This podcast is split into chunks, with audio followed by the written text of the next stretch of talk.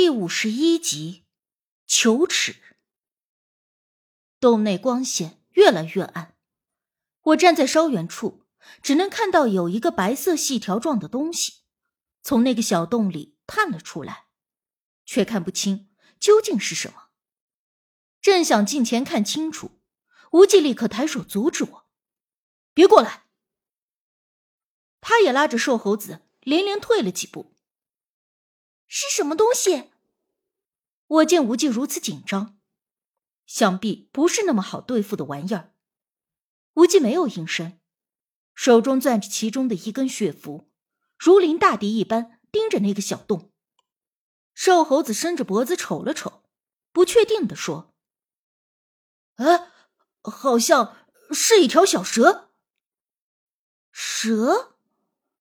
我的第一想法就是会不会……是我们之前发现的果子里的那种极细小的蛇，但我还没有等开口问，无忌忽然开口道：“是球齿。”我听着一惊，球齿，那不是神话传说里的东西吗？但转念一想，我们现如今所经历的一切，又有哪一件事儿是能够用常理来看待的？发现个把奇异生物。也不算是什么大不了的了。说话间，那球齿的整个身体都从洞中游走出来，比拇指粗一点的身体，差不多有半米长。若是不动，看起来就像是一条半米长的雪白绳子。无忌推了瘦猴子一把，让他和我一起慢慢的离开这儿。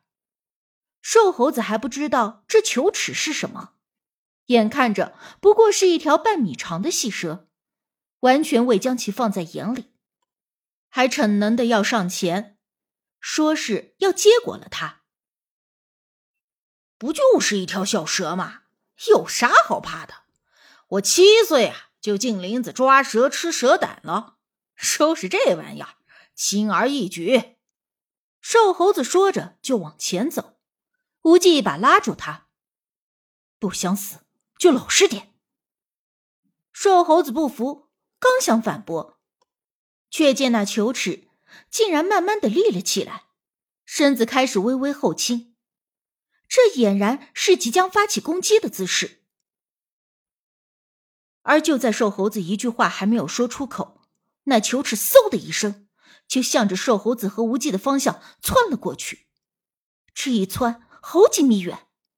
眼看就要落在瘦猴子的身上，无忌反应迅速，旋身一脚给瘦猴子踢出了一米远。瘦猴子疼得哎呀一声，同时球齿落在了之前瘦猴站的地方。可是无忌为了救瘦猴子，自己没能来得及躲开，被球齿一口咬在了小腿上。无忌，眼见无忌受伤，我想也没想，捡起最后一根血符就冲了上去。一发狠，就将血符插在了球齿的脖子附近。我也不知道自己哪里来这么大的力气，球齿被我这一扎，几乎断成了两截，只有一块表皮还连接在一起，还在不停的吐着黑色的信子在扭动。无忌立刻上前，突然一口血吐在了球齿的脑袋上，顿时那球齿就呲呲啦啦的冒着黑气。同时散发出一种冲鼻的恶臭，最后不待那球齿挣脱，无忌便将手中的血符狠狠的朝着球齿的脑袋扎了进去。那东西顿时就一动不动了，而且还流出了黄黑色的液体，腥臭程度用语言是难以形容的。你怎么样了？我直接推开了无忌的裤腿，查看他的伤口，只见他的小腿上。有两个黑色的小洞，虽然没有流出血来，但是小洞周围的皮肤已经发黑了，这一看就是剧毒。这里没有医院，没有血清，没有任何解毒的东西，我急得都快哭了。而且在昏暗的光线下，无忌的脸色越来越难看，虽然嘴上还逞能的说着没事儿，但声音却十分的虚弱。小师傅咋样了？瘦猴子踉跄着挪了过来，担心的问。但是他的话音刚落，忽然，洞中就传来了隆隆的闷响声。我正奇怪是什么声音，难道说又冒出了什么球齿之类的东西？但很快我就知道不是。洞顶的石块不断的向下掉落，我们的脚底也感受了明显的震动。快走，要塌了！无忌抓住我的手，顿了一下，撑着从地上爬起来，拉着我就往外跑。跑出山洞，我们才发现，竟然整个山崖都在崩塌掉落。原本就不宽的崖边，这会儿已经剩下了一米多。瘦猴子从后面赶了上来，和我分别扶着无忌两侧，一起向山上跑去。可是眼前整座山都在震动，巨大的山石不停的从山顶各个方向掉落下来，我们根本就无处可逃。此刻我们三人都知道，根本跑不了了，因为整个瓶中的世界都在土崩瓦解。无忌紧紧的抓住我的手，目光深邃的看着我。虽然他什么都没有说，可我知道，有他在身边。我就莫名的心安，就连平时没个正经的瘦猴子，此刻都面色凝重。希望咱们不会跟这个瓶子里的世界一起消失，但就算回不去，有你俩作伴，我瘦猴子也心满意足了。最后一刻，我看到一块巨大的山石夹杂着参天大树，伴着轰隆隆的巨响。从山上滚落下来，转眼就落在了我们的面前。我曾以为自己不怕死，但在死亡临近时，却又惶恐不安。我曾以为自己很怕死，但知晓自己必死无疑之时，反而心中淡然。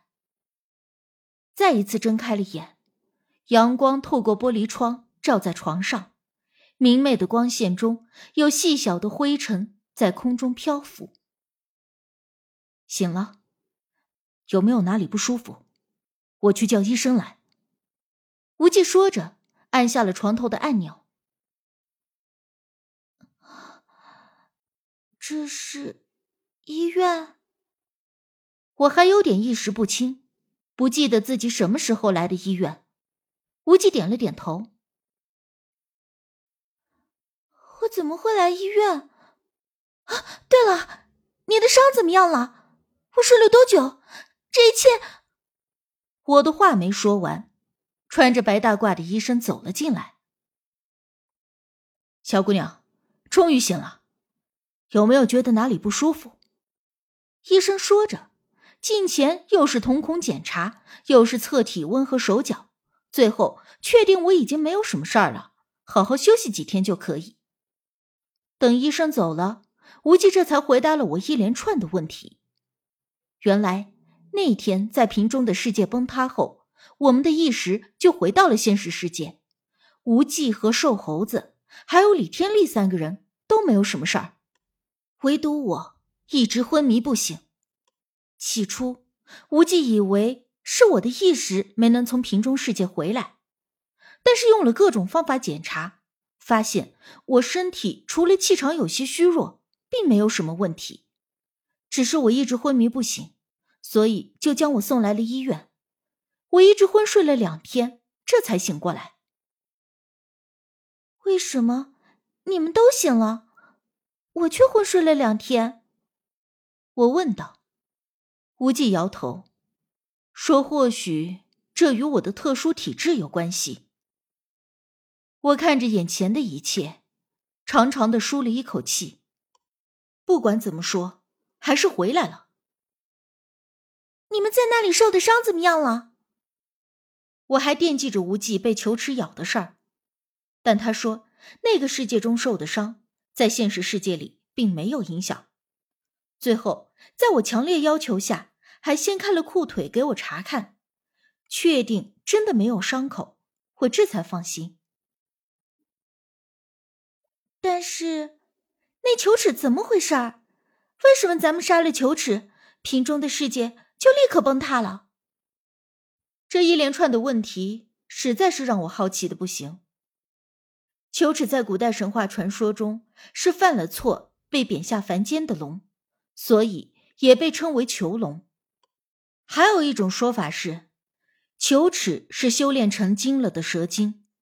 总之，不论哪一种说法是真的，这东西很难对付就是了。而且那东西有剧毒，若是被咬上一口，就算是大罗神仙在世也没辙。好在无忌只是在瓶中世界里受的伤。无忌推测，那瓶中世界就是求齿创造出来的。而我之前在那果子里发现的小蛇，很可能就是球齿的幼子。那球齿不知用何种方式创造出了瓶中的世界，而被我们误入其中。那个附身在李天利身上的青华子，应该就是球齿。或许球齿无法离开瓶中世界，所以只能附身在李天利的身上。我们在洞中发现李天利时。他几乎已经被球齿完全占据。如果我们晚一点到，也许李天利就回不来了。这不论是鬼神附身，还是走地仙一流，如果强行附身在人的身上，时间一久，就会与人渐渐的融为一体。